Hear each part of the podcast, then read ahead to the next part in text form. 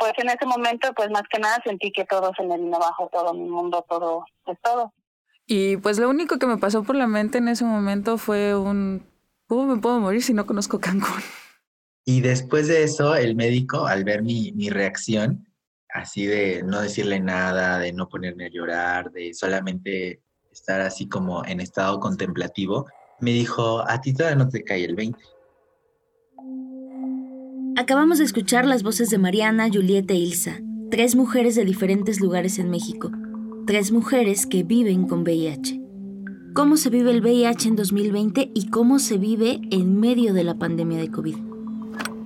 Yo soy Yolanda Segura y estás escuchando Nos cayó el 20, un podcast que nos acerca a diversas realidades durante la pandemia, para conectar, escucharnos una moneda tras otra. Si no caemos en cuenta que las desigualdades son sistémicas, lo que nos queda es seguir echando monedas hasta que nos caiga el 20. Este podcast forma parte del Observatorio Género y COVID-19. Te presentamos nuestro segundo episodio, La muñeca rusa, una pandemia dentro de otra.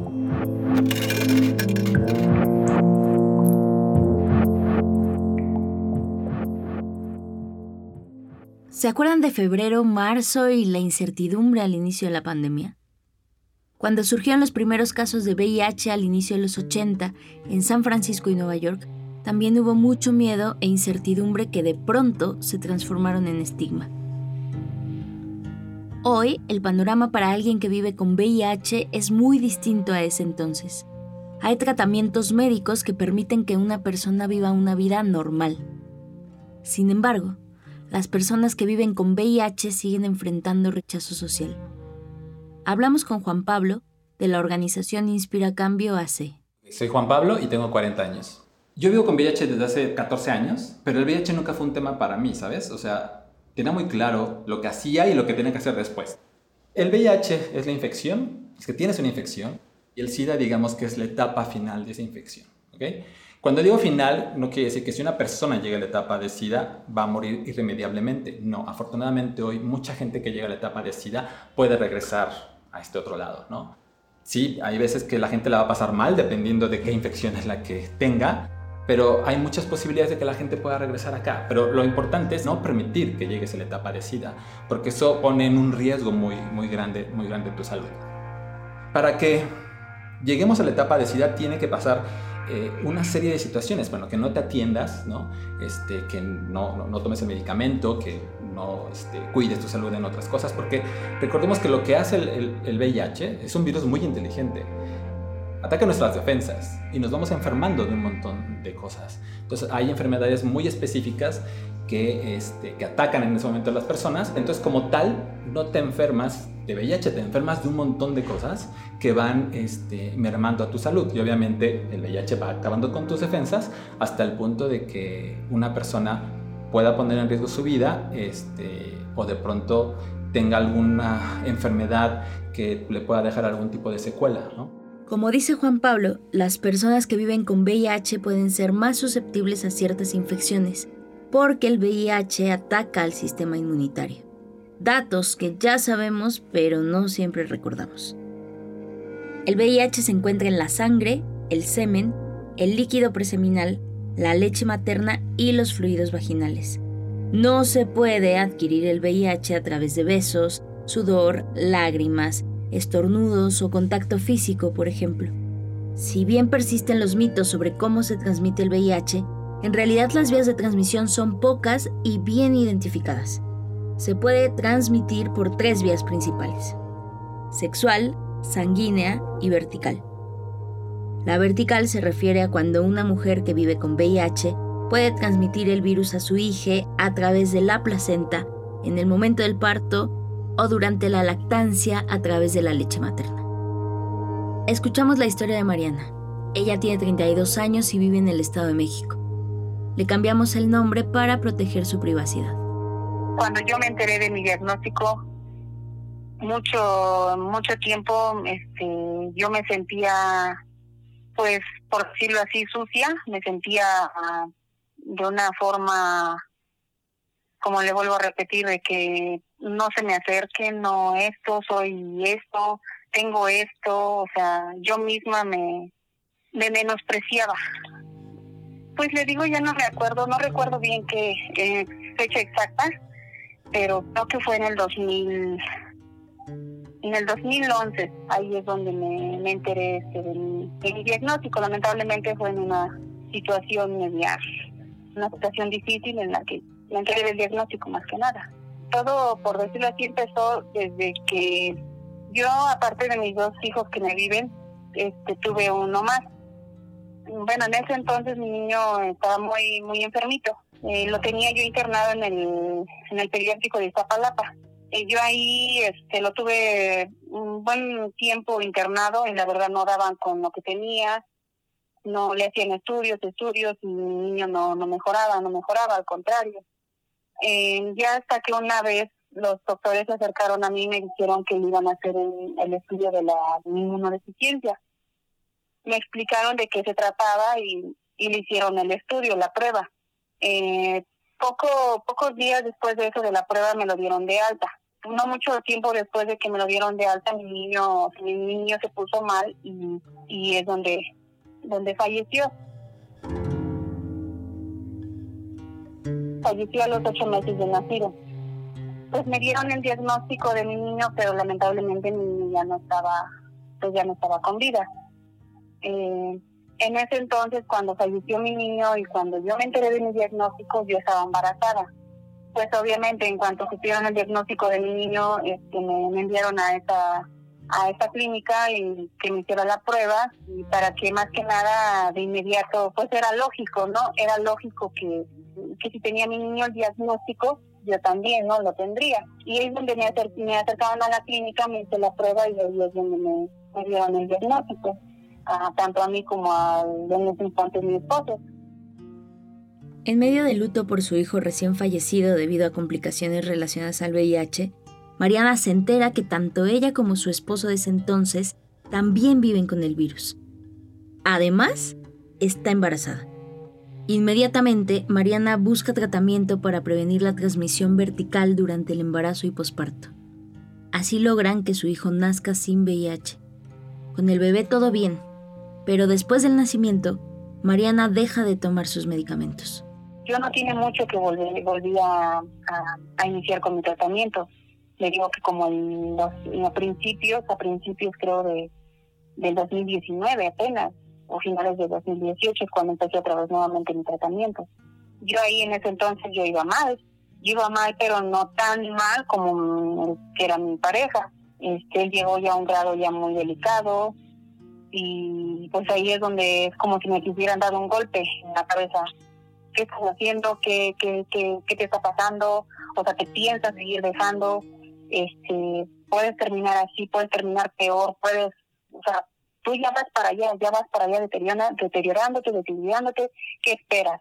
Y pues más que nada en, mis hijos, porque en cierto momento le digo, yo decía, no, yo lo que el Dios quiera que le dure a mis hijos, le voy a durar. Pero yo, yo el aceptar, el estar tomando tratamiento toda mi vida, día con día, o sea, no, no lo aceptaba, no lo aceptaba. Pero le digo, parece que fue un golpe, un golpe que me, que me, me di, me dieron, no sé, y reacciona, ¿qué estás haciendo? qué te está pasando, o sea, hasta dónde quieres llegar, quieres dejar a los niños, quieres quieres dejarte a ti mismo, quieres dejarte morir, quieres esto, quieres el otro, y es donde no, empieza tu tratamiento, actúa, ya tienes tiempo, y muchos, muchos de los doctores cuando yo, yo llegué ahí con, con mi esposo, me decían, ¿qué espera? Reaccione, todavía está a tiempo, todavía estamos a tiempo. Pues un golpe que, que agradezco, agradezco porque si no, no sé, hasta la fecha quizá yo yo seguiría en lo, en lo mismo, no sé, y si es que todavía si es que todavía viviera, porque sí, la verdad sí viví un poquito, un poquito este mal a la clínica, pero no al grado del que iba, en el que iba mi esposo. Y le digo, de ahí ya retomé mi, tratamiento y gracias a Dios, pues muy bien. Si a alguna persona le dan un resultado reactivo a VIH, no quiere decir que el mundo se acabó o que ya la vida no vale nada. Quiere decir que tienes que acudir con tu médico, con tu médica y comenzar a tomar tu tratamiento, atenderte cuanto antes. O sea, entre más tiempo uno deje pasar, eh, pues más, más peligro uno corre. Entonces lo importante es que tomes el, medicamento, tomes tu tratamiento. Afortunadamente Hoy ah, eh, los, los, medicamentos eh, que, que, tenemos no se comparan para nada con los que había al principio. Al principio se tomaban cócteles de, no sé, 5, 8, 10 pastillas que además este, provocaban, eh, tenían efectos adversos en la salud de las personas. Hoy tenemos medicamentos de dos, hasta de una pastilla, que es el, más nuevo. Ah, se está estudiando este, una, inyección que se ponga una vez al mes. También hay pruebas en, ensayos para vacunas. Entonces, em, solo se trata de que una persona comience a tomar su medicamento para que pueda estar bien. Suena sencillo, ¿no? Te tratas y ya. Y sí, pero hay factores que pueden afectar el acceso al tratamiento desde la negación y estigma que alguien pueda sentir hacia sí mismo, hasta dónde vives, cuánto tiempo haces a la clínica más cercana, o si te dan permiso en el trabajo para acudir a citas médicas. Lo que vemos de nuevo no se trata solo del VIH, sino de la desigualdad sistémica alrededor, que facilita o no el acceso a información, acompañamiento y tratamiento, y entonces termina afectando el derecho a la salud. Imagínate que tienes una cita médica súper importante, que la clínica está a dos horas de tu casa, que no puedes dejar soles a tus hijos y tampoco puedes faltar al trabajo otra vez. Encima de eso, estamos en medio de una pandemia. Ah, de aquí donde vivo, tomo el camión al Metro Zaragoza. Y el metro, hay veces que me bajo aquí en la Acatitla Ahí en la Acatitla me transbordo, me subo al metro. Ese metro me lleva hasta Metro Pantitlán. Y de ahí del Metro Pantitlán tomo la línea 9 que me deja hasta el patriotismo. Sí, me hago, ahí varía, varía mucho, la verdad. Y hay veces que me hago dos horas, a veces que me hago un poco más de dos horas. Mariana trabaja doble turno en una panadería siete días a la semana y tiene dos hijos. Encontrar cuatro horas de viaje en transporte más el tiempo de consulta puede ser muy muy complicado. Además, existen prejuicios sociales que se manifiestan de maneras concretas. Rechazo familiar, discriminación laboral y hasta se impactan los vínculos emocionales y sexoafectivos. Sí, es muy, en ese sentido es muy complicado, se me ha estado complicando mucho y de hecho estos últimos, estas últimas semanas se me ha complicado bastante porque me he puesto un poco mal, he estado un poquito delicada de salud, me han dejado sin trabajo unos días por esa razón, porque más que nada este era el miedo, el miedo de ellos de que llegase a tener yo el, el COVID, cosa que no fue así. O sea, eran otras complicaciones de salud. Este, sí se me complica bastante porque en mi trabajo no saben el diagnóstico que tengo. Saben que tengo un problema de salud, pero no saben qué problema. Y no lo quiero, ha sido mi decisión no decirlo, porque lamentablemente la, la discriminación siempre está ahí es obvio, siento yo que en cierta forma no me iban a dar mi trabajo. Que le digo, últimamente a mí, eso en afectarme, por decirlo así, emocionalmente, no.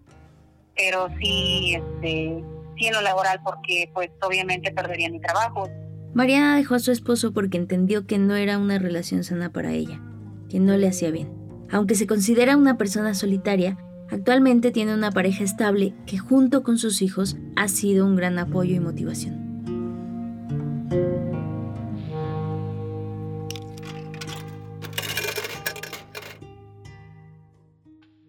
Muchas veces las personas se enteran que viven con VIH cuando se sienten muy enfermas y ya están en una etapa de SIDA. Este es el caso de Juliet. Eh, tengo 30 años, eh, vivo en la Ciudad de México, en la parte sur de la Ciudad de México. El día que, me entero de mi diagnóstico había pasado una semana eh, después del fallecimiento de mi abuelita. Yo llevaba tiempo sintiéndome mal, entonces de repente ya no, ya no toleré los síntomas me voy al médico, un médico de, una farmacia pequeña, y entonces él ya llevaba tratándome tres meses. Y me dice, ¿sabes qué? O sea, ya estás en una situación en la que o es VIH o es cáncer, ¿no? Y como pues la mayoría de la población en general decía yo, ay, por favor que sea cáncer, ¿no? Por el estigma tan grande que hay de VIH. Entonces cuando a mí me, me mandan a hacer la prueba de laboratorio, pues mi mamá quien, es quien ve por primera vez la prueba, ¿no? O sea, ya ve el resultado.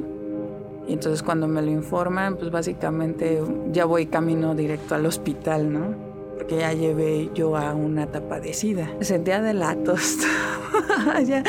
definitivamente ya llevaba muchos muchos meses este, sintiéndome mal, pero pues yo no lo había dicho por miedo, ¿no? Porque más que nada en casa decían algo así como que es que si te enfermas es tu culpa, ¿no? Es porque tú quieres. Entonces, este, pues oculté mucho tiempo esa información, oculté mucho el que pues ya tenía diarreas, ya tenía fiebres, ya tenía todo, mucha sintomatología y del cual pues el tema pues yo no sabía mucho realmente, ¿no? O sea, pues como lo que te dan en la secundaria, como una embarradita de eso, pero pues realmente ya, ya no sabía pues más que eso, ¿no? Juliet mencionó que la primera persona en enterarse de su diagnóstico fue su mamá, pero ¿cómo fue esa experiencia? Ella abrió este, el sobre de laboratorio, eh, porque ella fue a recoger los resultados, yo no podía, yo ya me sentía fatal.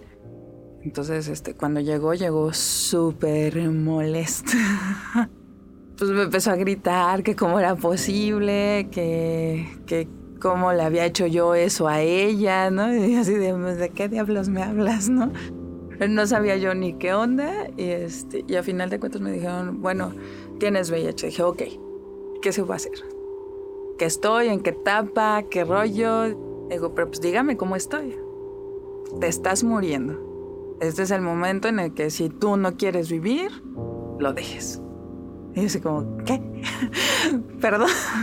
Y pues lo único que me pasó por la mente en ese momento fue un... ¿Cómo me puedo morir si no conozco Cancún? ¿No? Entonces me pareció a mí como que el, el, motivante para, estuve, no sé, como unas tres semanas, cuatro en el hospital, internada.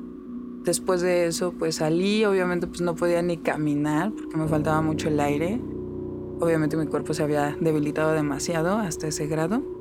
Y pues fue complicado para intentar retomar mi vida, este, no solamente era lo físico, ¿no? Sino porque en algún momento pues a mi mamá por la presión de otra persona, este, la hizo darle mi diagnóstico, ¿no? Entonces de repente toda la colonia ya sabía mi diagnóstico y me estaban buscando para lincharme y para agarrarme a pedradas, ¿no? Entonces fue algo como muy impactante para mí hasta que llegó un momento en el que tuve que ir, salir huyendo, ¿no? Del lugar donde toda mi vida había estado viviendo, ¿no? Entonces fue complicado porque, pues a pesar de que mi recuperación física fue muy rápida, o sea, cuestión de tres meses apegándome directamente al tratamiento, la cuestión emocional sí tardó bastante tiempo por esa inseguridad, ¿no? O sea, ese miedo de que me van a ver, me van a golpear, me van a ver, me van a medio matar, ¿no? Así como voy a regresar al hospital otra vez, pero toda golpeada, ¿no? Entonces, como que ese, ese tipo de recuperación fue, fue lenta emocionalmente, pero fue bastante rápida físicamente. Muchas veces nos preguntamos por qué hay tanto miedo alrededor del VIH y no de otros virus. Vamos otra vez con Juan no tengo la respuesta este, de los 100 millones, pero creo que es porque tiene que ver con el sexo y porque tiene que ver por la manera en la que lo ejercemos, en cómo usamos nuestros orificios y nuestras extensiones, ¿no?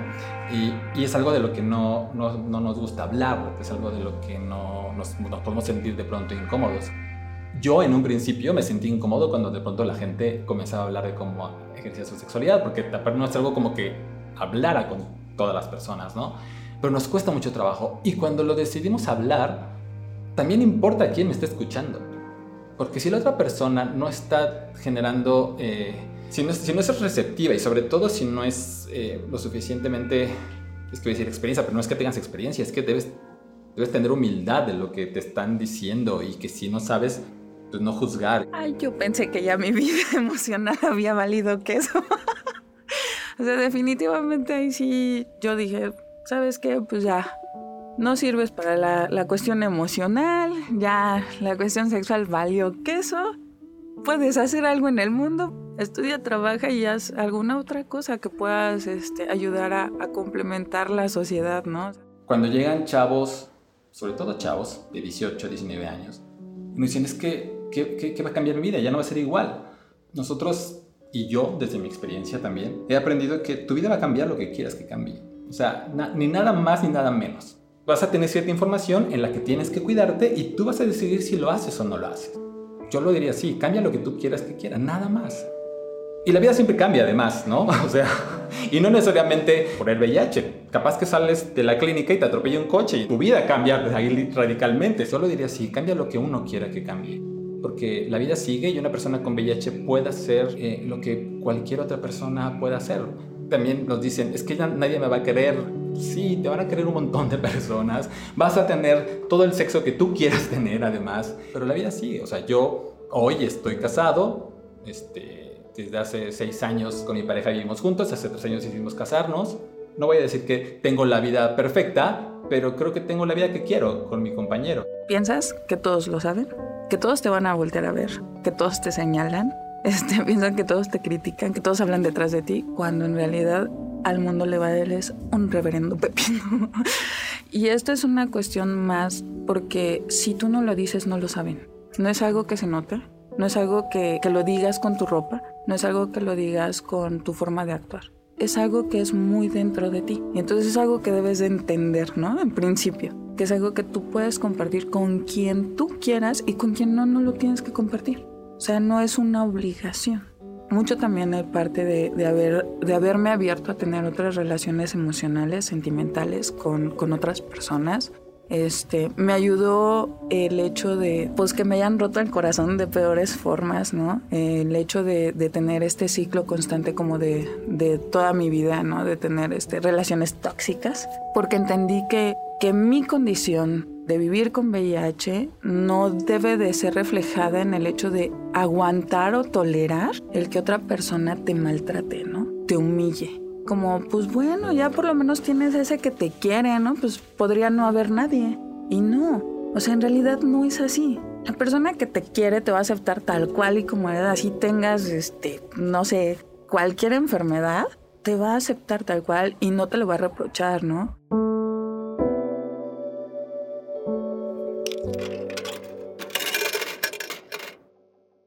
Les presentamos a Ilsa.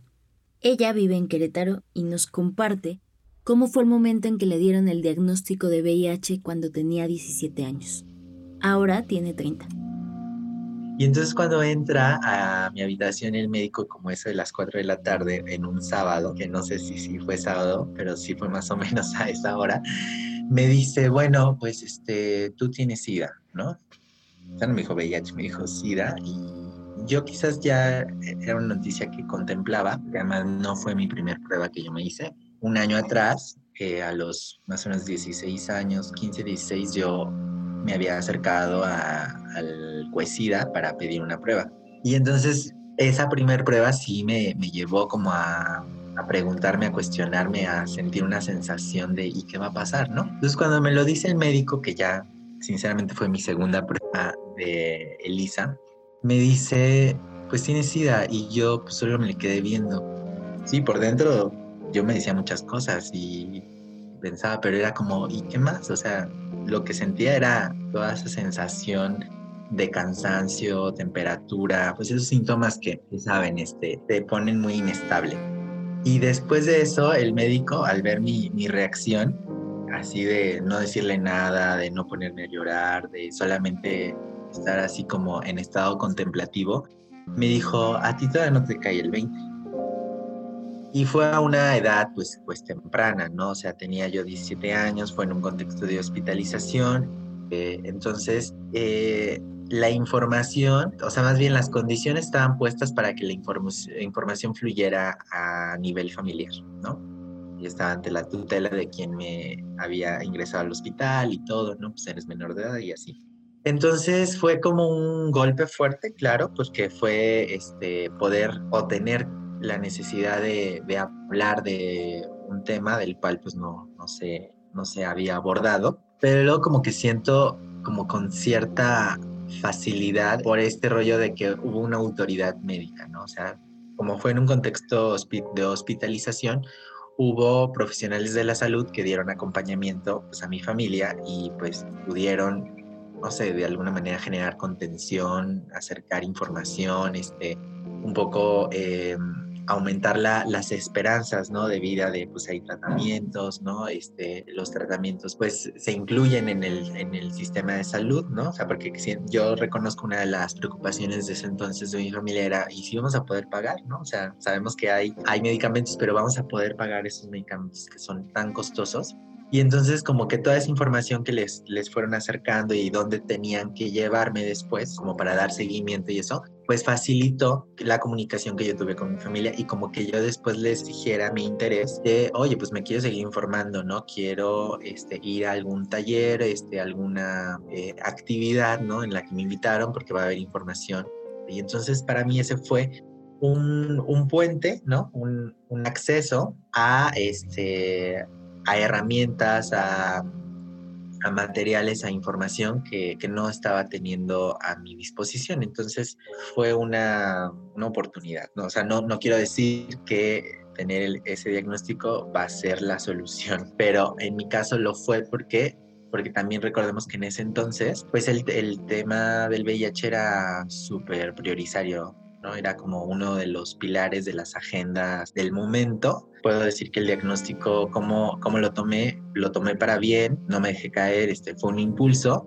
Y cómo se fue como relacionando con esta transición. Yo ya había tenido como prácticas de transvestismo antes del diagnóstico, pero después del diagnóstico fue como pues la oportunidad de, pues si lo voy a hacer, lo voy a hacer, ¿no? Es como estás ante una decisión de vida. Y, este, y yo creo que no me veía del todo reflejada en esas primeras como conversaciones que tenía a nivel de grupos de pares, ¿no? Donde pues como historias muy fuertes, ¿no? Muy drásticas, pero bueno, pues la vida no, no es tanta, digo. Y en eso que llegan procesos de depresión fuertes, ¿no? Entonces, como que siendo que de alguna manera se fueron como de, desplazando, ¿no? Con el tiempo, que hubo un momento en el que, el que ya tenían que salir esas cosas. Es interesante escuchar cómo el VIH puede ser un parteaguas en la vida y al mismo tiempo no te define. Ilsa nos platica sobre vivir con VIH y ser una mujer trans. Es con quién tengo más afinidades, ¿no? O sea, sí sé que tengo VIH, pero eso no es como el automático, porque sería incluso reducir tanto para mí como para aquellas experiencias, reducirnos a una infección, ¿no? Reducirnos a un virus, definirme a partir de un diagnóstico lo que sucedió en torno a ese diagnóstico que fue hace 13, 14 años ya, es como, como quererme eh, llevar, ¿no? Hacia atrás, o sea, pero luego también eso no lo puedo negar, o sea, no, no, no puedo estar haciendo un trans borrado a partir de, de mi visibilidad como persona trans, queriendo ocultar mi, mi realidad como VIH diciendo, soy trans y mi vida es esto y mis dificultades son esto, que, claro, son, van a ser dificultades reales, pero no queriendo enunciar algo que también está ahí que, y que ha generado pues, experiencias e ideas, ¿no? Que, que es el VIH. Y entonces más bien este diagnóstico de VIH pues siempre va a estar relacionado con esta historia trans porque yo creo que si no hubiese tenido ese diagnóstico no hubiese tenido cierto acercamiento al sistema de salud y por lo tanto mis eh, conversaciones de consultorio no me hubieran como dado otras pistas, ¿no? Hacia esto y hacia aquello. Ahora con lo de la COVID me, me siento como bueno, la gente está aprendiendo del, lenguaje médico, ¿no? Y se están viendo en dificultades que sí son, son muy fuertes. Este, digo, bueno, a lo mejor espero que eso genere más sensibilidad cuando hablamos de otras, de otras pandemias. Pero a ver, entonces, ¿qué pasa con el VIH cuando llega COVID-19? ¿Quiénes atienden VIH? Eh, Infectólogos, principalmente. ¿Quiénes atienden COVID? Infectólogos. Entonces, todos los especialistas se tienen que volcar a la otra atención. Y claro que es entendible porque es lo que está pasando en este momento, pero hay otro tema que está sucediendo, además está creciendo, ¿no? No puedes, creo que no, no podemos criticar eso, ¿no? Pero sí es importante hacer la reflexión, porque además llevamos 30 años con otra pandemia, ¿no? Y aquí llevamos apenas unos meses. No sabemos cuánto tiempo más va a permanecer, pero finalmente todos los esfuerzos se están volcando en esto, ¿no? Y entonces, ¿qué sucede con COVID? Que eh, las personas que vivimos con VIH tenemos que tener un seguimiento, digamos, dos veces al año de nuestra carga viral y nuestro CD4 para saber si el medicamento está funcionando bien y si también si tenemos una buena adherencia. La prueba de carga viral mide la cantidad de réplicas de VIH en la sangre. Los linfocitos CD4 son glóbulos blancos que combaten infecciones y desempeñan un papel importante en el sistema inmunitario. El conteo de CD4 se usa para vigilar la salud en personas que viven con VIH es algo muy claro. Con el cambio del esquema de medicamentos, tenemos que saber cómo está funcionando el nuevo medicamento para todas las personas.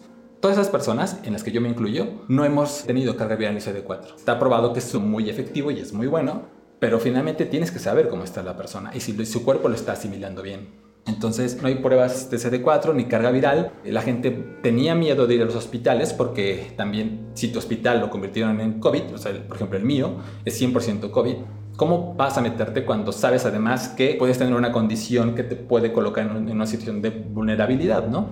Eso por las personas que ya vivimos con VIH, estamos con adherencia, etc. Pero ¿qué pasa con las personas que tienen un, nuevo, un reciente diagnóstico?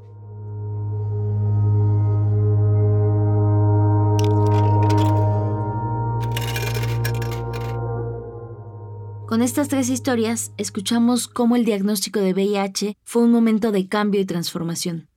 No marcó el rumbo de sus vidas, sino que sirvió como un espejo para que ellas se reflejaran y vieran otras posibilidades y caminos con mi anterior pareja, que después de sus complicaciones de salud, este fue un, algo muy difícil el dejarlo, el separarme de él, no en el aspecto de que no quisiera, pues por muchas situaciones no me dejaban, no me soltaban y hasta la fecha él no supera o no, no acepta el que yo ya no soy con él mi actual pareja, la verdad, me ha estado apoyando demasiado emocionalmente, de muchas maneras, y la verdad ha sido un apoyo muy grande. Que él no tiene el diagnóstico que tengo yo, él ya sabe de mi diagnóstico y ahí está al pie del cañón, está presente, no se termina ahí, no se termina ahí, al contrario, después de esto existe un, un después totalmente distinto, en parte difícil, pero pero que existe, que se puede, que que vienen cosas mejores, muchos mejores. Aún teniendo el diagnóstico, aún viviendo con el diagnóstico, no es para sentirnos, por decirlo así, acabados, no es para decir, sentirnos como bichitos raros, porque pues es en ese momento es lo que uno uno siente, uno piensa, uno se considera, no valgo nada, no, no esto, no, al contrario, valemos mucho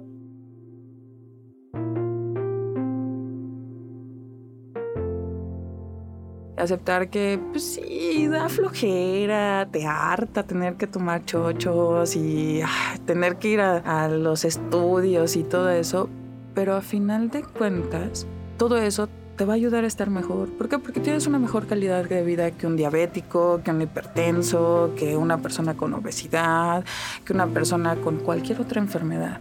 ¿Por qué? Porque te tienes que estar checando constantemente. Y es algo que debería de ser cultural, ¿no? es algo que deberíamos de hacer cotidianamente todas las personas, estemos con VIH, sin VIH o con la enfermedad que sea, ¿no? Entonces, es como más ayudarlos a comprender que a pesar de lo más terrible que sea la situación en la que te dicen tienes VIH, te da una oportunidad de darle una vuelta de 180 grados a tu vida.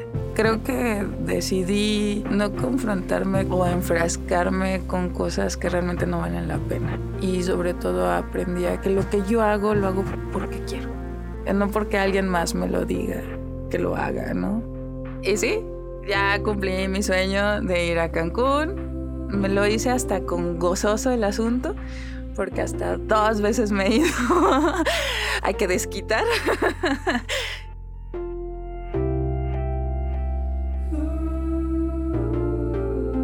Cuando estoy platicando con personas trans y llegamos a un punto donde terminamos compartiendo nuestro diagnóstico, ¿no? Y entonces se vuelve como, muy emotivo, como, como con esta sensación de, ay, puedo contar contigo, ¿no? O sea, una sensación así de que compartimos un mismo diagnóstico o una misma problemática, ¿no?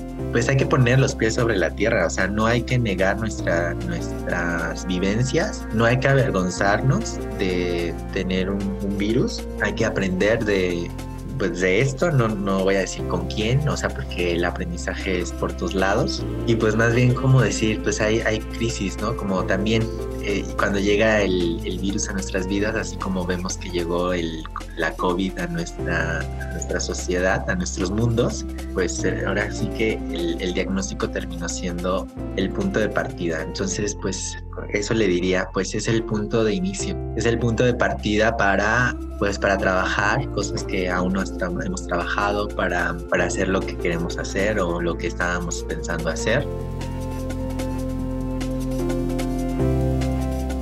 Si estás en una situación en la que te acaban de dar tu diagnóstico, te dijeron que tienes VIH, está bien lo que estás sintiendo. No, no te sientas mal, si tienes miedo, si tienes ganas de llorar, si tienes ganas de gritar, si quieres pegarle a alguien. pegarle una almohada una pared, pero va a pasar, va a pasar y te vas a dar cuenta que los sueños que tenías los vas a poder realizar si quieres, inclusive van a venir nuevos sueños y que por más oscuro, oscura que sientas esta experiencia, habemos un montón de personas que vamos a estar ahí para acompañarte y ayudarte. Entonces, solamente eh, échanos un grito, pídenos ayuda. Si te cuesta mucho, ve y preséntate nada más. No vamos a, invadir con nuestra experiencia lo que, lo que te está pasando. Lo importante es que te podamos acompañar para que atravieses este proceso de la mejor manera para ti y que puedas continuar con tu vida.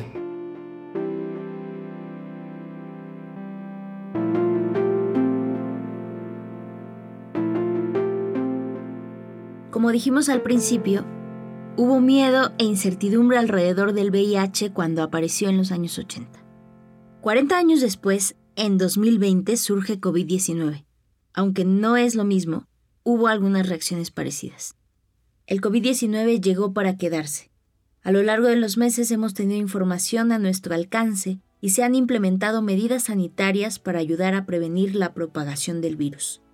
Mientras tanto, la prevención del VIH sigue estando rodeada de estigma. A pesar de los tratamientos médicos efectivos y el uso de condón normalizado en muchos círculos, las personas que viven con VIH se enfrentan día a día a los prejuicios de una sociedad que tiene miedo a hablar de cómo ejercemos nuestra sexualidad. Cuando los seres humanos actuamos desde el temor, ignoramos muchas realidades. ¿Quién gana cuando normalizamos no hablar de las sexualidades, la salud sexual, el placer y el cuidado? ¿Quién gana cuando nos apoyamos en prejuicios sobre el VIH y las personas que viven con él? Ya dijimos que el VIH tiene tratamientos médicos efectivos, pero ¿cómo podemos tratar nuestros prejuicios? ¿Se podrá curar el estigma? Si requieres más información, contacta a Inspira Cambio AC por sus redes sociales o por WhatsApp vía su línea de apoyo. Hashtag 56 19 87 0600. Agradecemos a todas y cada una de las personas que compartieron su historia. Mariana, Juliet, Ilsa por alzar sus voces. Gracias a Juan Pablo de Inspira Cambio AC. Y gracias a ti por escuchar. Yo soy Yolanda Segura y esto fue el segundo episodio de Nos Cayó el 20, un podcast que forma parte del Observatorio Género y COVID-19 una alianza de organizaciones de la sociedad civil que monitorea la respuesta del gobierno ante la pandemia por COVID-19. Puedes encontrar más información en www.género-covid19.gire.org.mx. Este episodio fue producido por Candela Cine. Te esperamos la próxima semana. Seguiremos echando monedas hasta que nos caiga el 20.